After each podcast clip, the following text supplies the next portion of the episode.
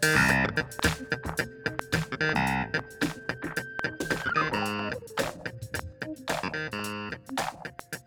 VoiceTubers, this is Nina and you're listening to the Pronunciation Challenge.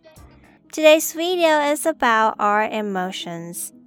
The question is, do negative emotions only bring us trouble? Let's check out the video to find out. But before that, let's take a look at today's sentence. But studies have shown that those who try and suppress negative thoughts actually experience more of them which can lead to overeating and stronger stress responses. I'll say slowly again.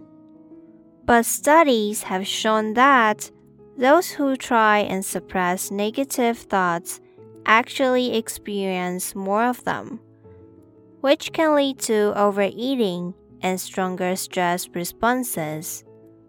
We got six pronunciation tips today. The first one, that those. The second T in that is silent here, so the pronunciation is like this that those, that those. The second one, negative, negative. The first syllable pronounces nay, nay, and the A in GA pronounces a short a, g. Nega, negative, negative. And the third one, suppress, suppress suppress. You pronounce as uh, a, a, s, suppress. And the fourth one, lead to, lead to. Here we got a linking sound between lead and to, so we won't stress the pronunciation of D and lead when we pronounce these two words together. So it's like this lead to, lead to. And the next one, stress, stress. The T here sounds a little bit like d, d, dress, stress. And the last one, responses, responses, responses, responses. The P here pronounces b, b, response, responses. Let's move on to the vocabularies. The first one, suppress.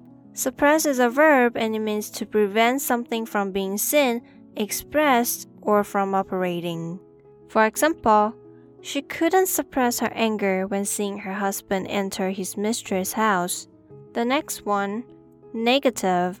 Negative is an adjective and it means not expecting good things or likely to consider only the bad side of a situation. For example, he couldn't help himself but have those negative thoughts.